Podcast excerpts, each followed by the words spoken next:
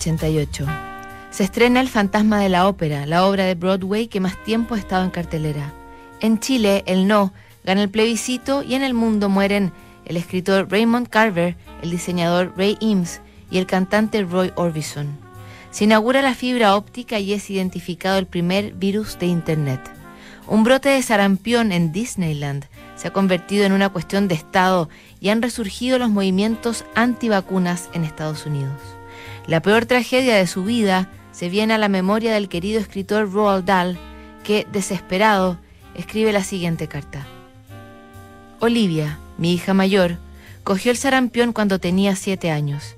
Mientras la enfermedad seguía su curso natural, recuerdo que le leía cuentos en la cama sin sentirme especialmente alarmado por su estado. Una mañana, cuando ya estaba en el camino de la recuperación, yo estaba sentado en su cama enseñándole cómo crear animalitos a partir de tubos de colores, y cuando le tocó a ella hacer uno, me di cuenta de que sus dedos y su mente no trabajaban a la vez y no podía hacer nada. ¿Te encuentras bien? le pregunté. Tengo sueño, me dijo. En una hora estaba inconsciente, en doce horas estaba muerta. El sarampión se había convertido en una cosa terrible llamada encefalitis por sarampión y no hay nada que los doctores puedan hacer por ella. Eso ocurrió hace 24 años, en 1962, pero aún ahora, si un niño con sarampión por alguna casualidad desarrollara la misma reacción mortal al sarampión que Olivia, no habría nada que los médicos pudieran hacer. Por otra parte, hay algo que hoy los padres pueden hacer para asegurarse que este tipo de tragedia no le pase a uno de sus hijos. Pueden insistir en que su hijo se vacune contra el sarampión. Yo no pude hacer eso por Olivia en 1962 porque en aquellos días no había sido descubierta una vacuna fiable. Hoy existe una vacuna segura y accesible para todas las familias y lo único que tienes que hacer es preguntar a tu médico cómo administrarla. Aún no está muy aceptado que el sarampión sea una enfermedad peligrosa. Créanme, lo es. En mi opinión, los padres que se niegan a vacunar a sus hijos están poniendo las vidas de sus hijos en peligro.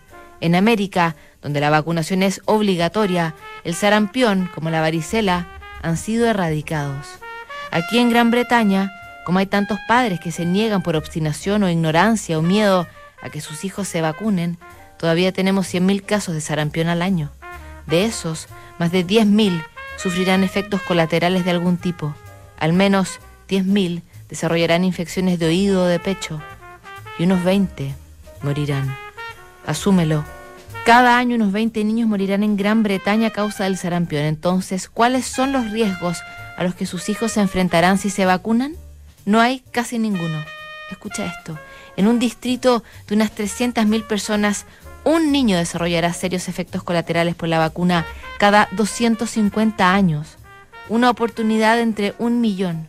Creo que habría más posibilidades de que tu hijo se muriera por asfixia al comerse un chocolate a que se pusiera enfermo de verdad por la vacuna del sarampión. Entonces, ¿de qué te preocupas? Es casi un crimen no vacunar a tus hijos. Casualmente, le dediqué dos de mis libros a Olivia. El primero fue James y el melocotón gigante. Ese fue cuando todavía estaba viva. El segundo fue El gran gigante bonachón, dedicado a su memoria después de que muriera de sarampión. Verá su nombre al comienzo de cada uno de estos libros y sé lo feliz que sería si solo pudiera saber que su muerte ha servido para ahorrar una gran cantidad de enfermedades y muertes de otros niños. Al final, Dahl nunca publicó la carta, la guardó junto con su dolor inmenso por perder a Olivia en un cajón en su cabaña en Great Missenden. Ahí la encontraron poco después de su propia muerte. En 1990 se dio a conocer entonces y fue rescatada durante la pandemia para intentar crear conciencia. La próxima semana revisamos más cartas notables aquí en Duna.